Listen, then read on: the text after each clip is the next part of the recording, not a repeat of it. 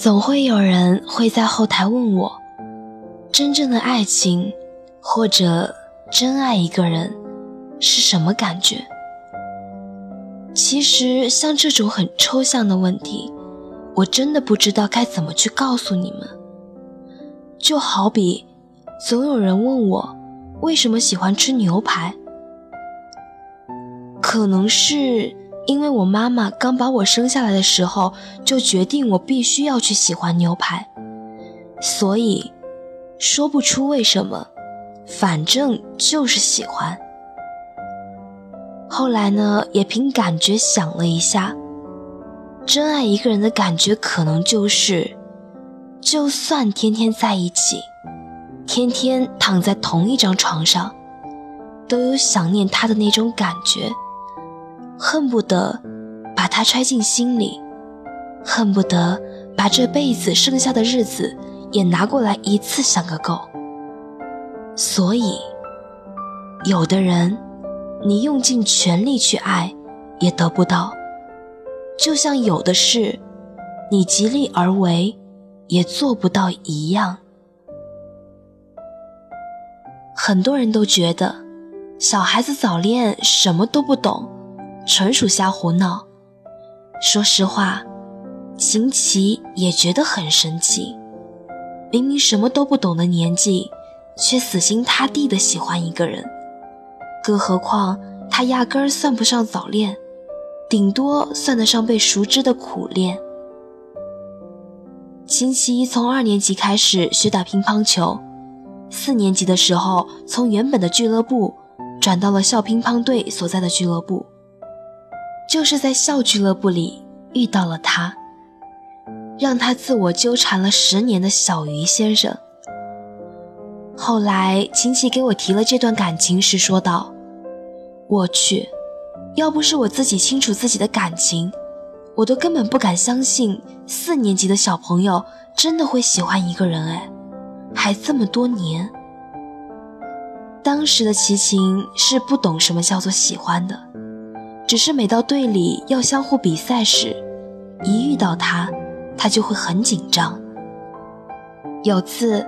校内部赛，他一看到下一场比赛的名单是小鱼先生，他居然怂的转身就跑。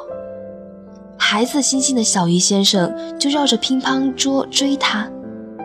秦琪跑在前面的时候，又紧张又傻乐，尤其是转身看到他拿着拍子追自己的样子，他说：“他不得不佩服‘奇妙’这个词。”因为多年以后，他曾梦到过这一幕，醒来的时候，笑着骂了句“阴魂不散”。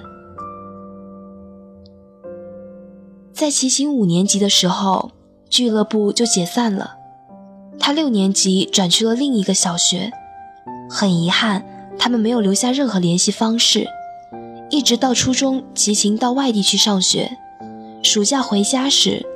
在和朋友散步的时候，猛然间提起了小鱼先生的名字，整个人都机灵了起来。齐秦装作很随意的样子问朋友：“小鱼先生是不是曾经打过乒乓的那个？”好朋友说是的，上初中好像也是在打。秦琪心里已经不能再用欢呼雀跃来形容了，他恰似无意的要了他 QQ 后。就赶紧换了个话题。是的，他怂到没有胆子告诉他最好的朋友，他喜欢他。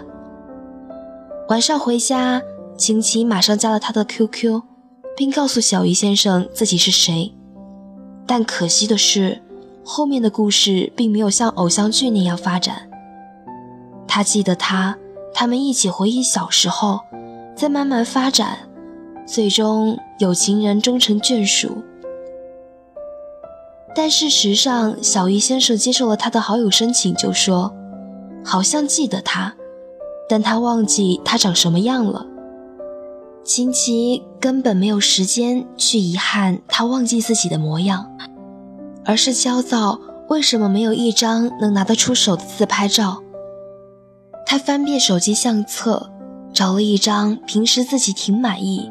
而当时却只是觉得过得去的照片发了过去，但值得欣慰的是，当他提起当年秦琪扎小辫子时，他和另一个师兄欺负他而编的顺口溜，这足以让秦琪激动的大半晚上睡不着觉。也许，每一个人的生命里，都注定会有那样一个人，他的无意总能牵动你所有的情绪。于是，秦琪每天的任务就是和小鱼先生聊天，等他的回复，直到有一天，他收到了一条消息。是他一个同学，也是他的女朋友。秦琪说：“那一刻，他顿时就明白了，有的事情不需要强求，有的人也不需要强抢，因为除了得到，他还值得被祝福。不要觉得初一的我怎么可能会有这么高尚的领悟？九五年后的独生子女不应该是自私的。”求生欲强烈的吗？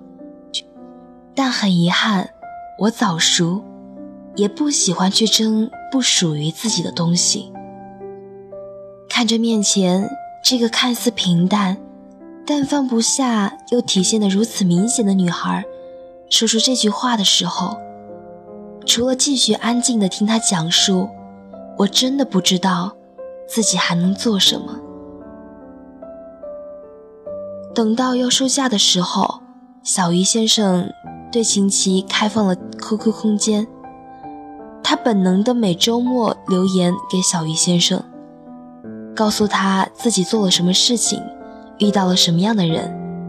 虽然他也很明白，他有女朋友，自己还这样做不够厚道，但是他真的没有想过要抢走他的念头，只是想让他知道。关于自己的一切，留言的习惯一直持续到初三，直到有一天，小姨先生告诉秦琪，他要去当兵了，想知道他的电话号码是多少，有空会给他电话的。他既兴奋也舍不得，他担心到了部队他会吃苦，会受罪，会被人欺负。但他对兵哥哥一直有种崇拜感。尤其是自己喜欢的人，又成为了自己崇拜的人。大家常说，遇到真正喜欢的人，所有曾经定下的条条框框都不复存在。是的，当你遇到那个人的时候，你只会欣喜，自己的条条框框都被他所具备。初三的一个周末，秦琪正在背周末小考的重要知识点，突然电话响了，是一个莫名其妙的号码。他态度超级恶劣的接了电话，准备骂骂骗子，给自己换换脑子，轻松一下。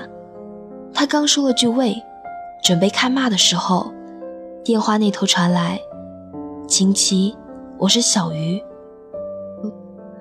不知道秦琪愣了多久，内心换了多少种心情，才弱弱的说了句：“哦，你真的给我打电话了。”他笑了一下，问今天星期几。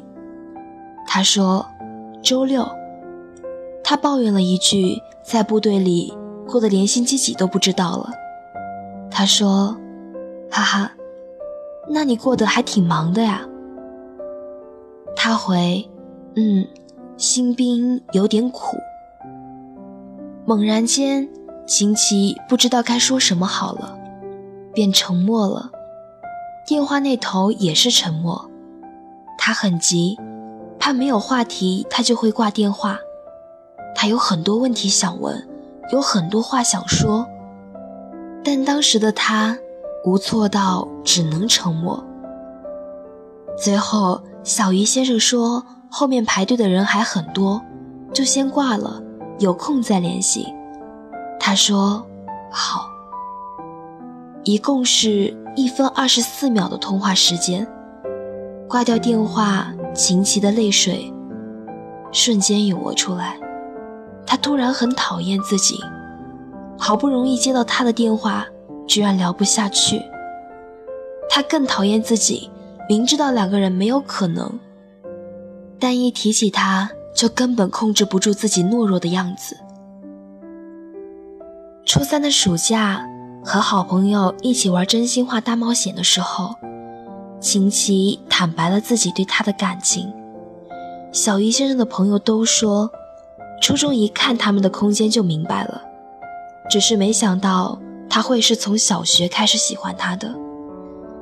秦琪说，喜欢和爱都不是随便开口的词，他只是觉得他和别人不一样。他们说：“你这都不算喜欢的话，没人敢说自己喜欢谁了。”他说：“好吧，我承认，我喜欢他。”有人说，告白失败后，也许就可以慢慢忘掉这个人。他也想忘掉他，明知没有结果，但还是在喜欢，只怕会害了两个人。在高二的那个寒假，是小鱼先生当兵后第一次回家，也是秦琪初一后第一次可以见到他。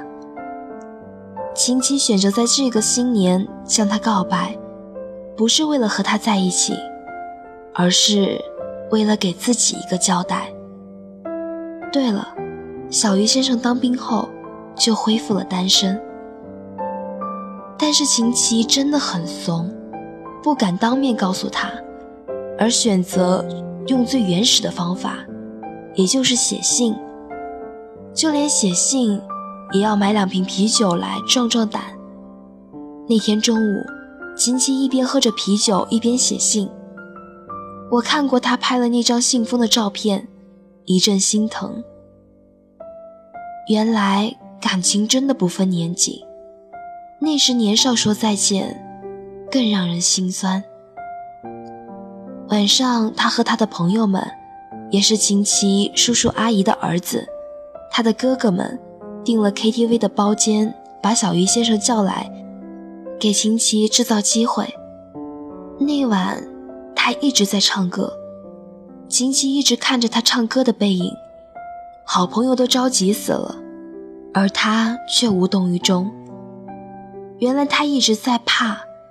怕说出来，就再也没有一丝余地留给自己了。哥哥说，小鱼先生待不了一会儿，还有其他同学找他聚一聚。亲戚噌的一下站起来，拿起杯子给自己倒了一杯，一饮而尽，然后走向他。他喊他到沙发上坐着，有东西拿给他，然后把信拿了出来。让小鱼先生当面看，他看信，他看他，每一个表情他都没有错过，就像一个等待老师检查作业的孩子，紧张又隐隐的期盼着什么，连他自己也不知道究竟是在盼望些什么。小鱼先生将信看了两次，收好后看着琴棋，说道。那个，希望你可以好好学习，你也一定会好好学习，然后考个好的大学，找个对你好的男生，一定要对你好的男生。我祝你一切都好。秦琪不争气的哭了，看着小鱼先生，突然说了句：“我可以抱你一下吗？”小鱼先生愣了一会儿，说道：“好。”也许是秦琪突然的大胆，颠覆了他对他的认知。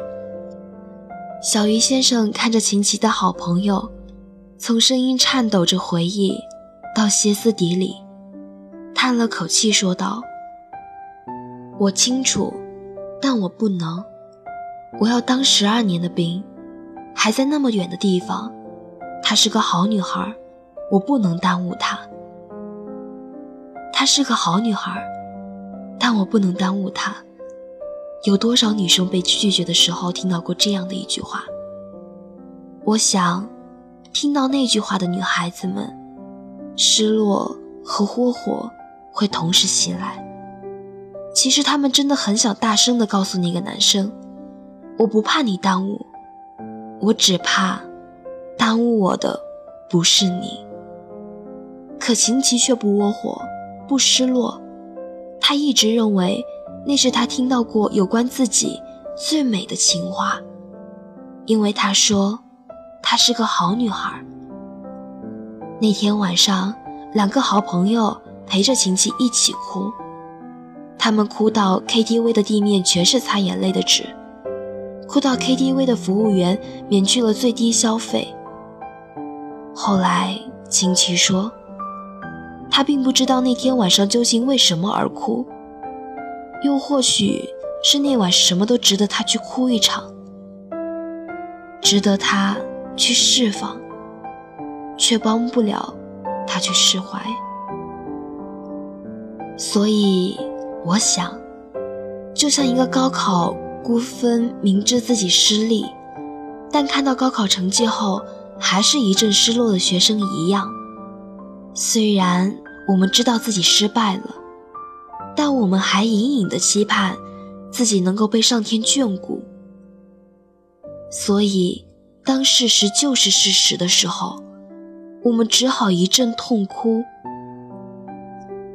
现在，秦琪在南方的一所大学，他依旧在离他很远的地方。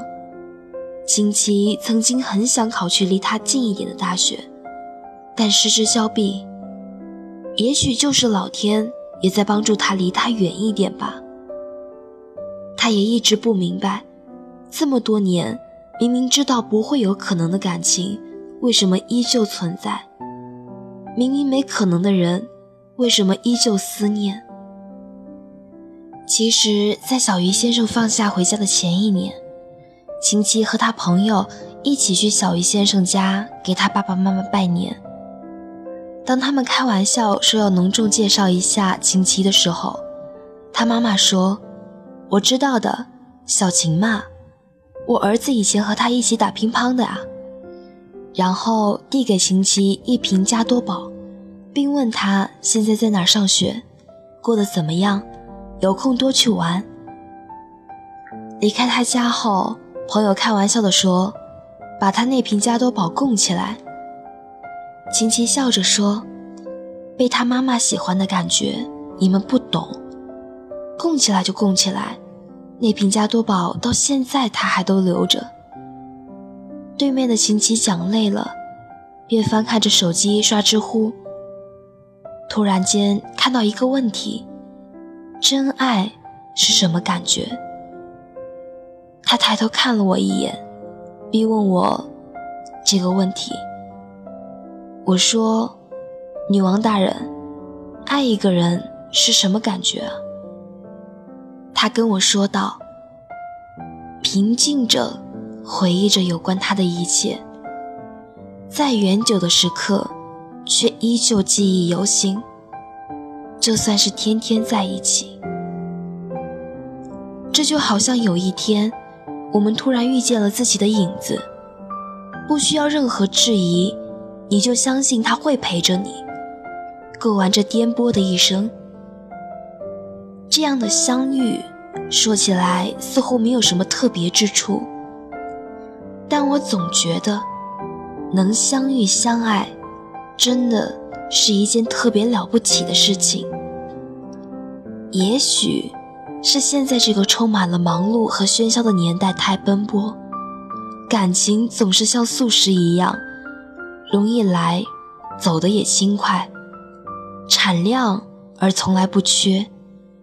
再加上布满了世界的铁轨和航线。好像就让相遇也变得轻而易举，所以两个人从相遇到相爱，似乎总不觉得艰难，而最后的分开，也不过寥寥几句不是，就轻易的逃脱了。这让我想起了安东尼在书里说的那句话：“你说，不要再给我买东西，别再浪费钱的时候。”我在想，我不怕浪费钱，我没那么多钱可以浪费，我只怕我那么多的感情你都不在乎。其实，你真的不知道，对于我来说，我爱你。到底有多难说出来。晚安好梦。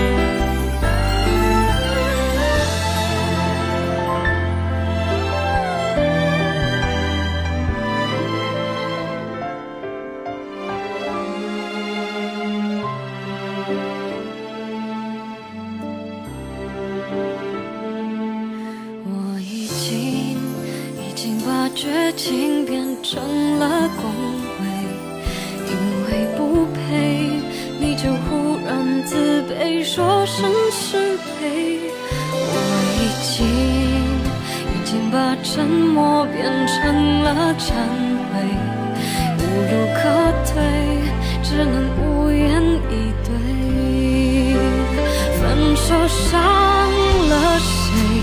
谁把它变美？我的眼泪写成了诗意。